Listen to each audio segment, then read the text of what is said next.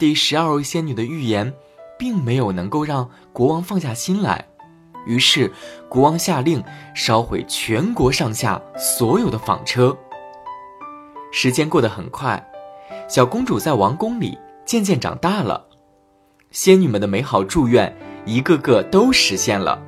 小公主聪明、美丽、善良。就在她十五岁生日前不久，国王和王后有要事被邀请去了邻国。国王临走前叮嘱公主道。我的女儿啊，你要乖乖待在王宫内，不要去陌生的地方乱逛。我们会很快回来。于是，公主独自留了下来。她在城堡里到处游荡起来。我终于可以自由自在地逛逛这古老的城堡了。公主自言自语道：“哈哈，我要看看那些我从来没见过的东西。”逛着逛着。公主来到了一座古钟楼。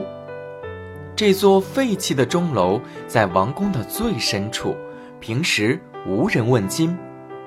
公主好奇地转动门把手，走进了钟楼。只见有个老太太坐在钟楼里，她身旁是一个纺车，老太太正拿着纺锤在纺织。公主好奇地望着她。老奶奶您好，您这是在做什么呢？小姑娘，我在玩游戏呢。这是什么游戏啊？我也可以一起玩吗？来呀！于是公主伸出手，她刚刚碰到纺锤，手指就被扎破了。公主尖叫一声，急忙抽回手，但为时已晚。公主感到一阵困意来袭，她扶着墙角坐了下来，马上就昏睡了过去。就在这时，老太太突然摇身一变，天哪！原来她是第十三位仙女假扮的。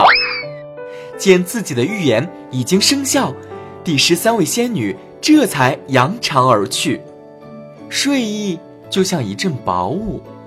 悄无声息地在城堡里弥漫开来。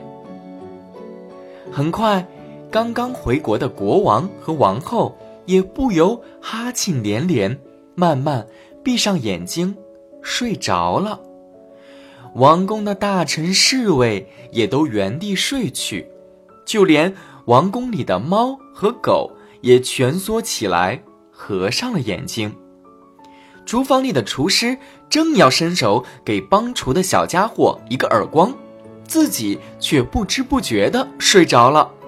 帮厨的小家伙也沉沉睡去，火炉里的火也睡着了，矮树林里的风也平静下来。只有围着城堡墙壁的石楠依然在生长，它们长啊长啊，整个王宫。都被它们多刺的枝条覆盖了，连一丝风都不透。城堡彻底进入了寂静。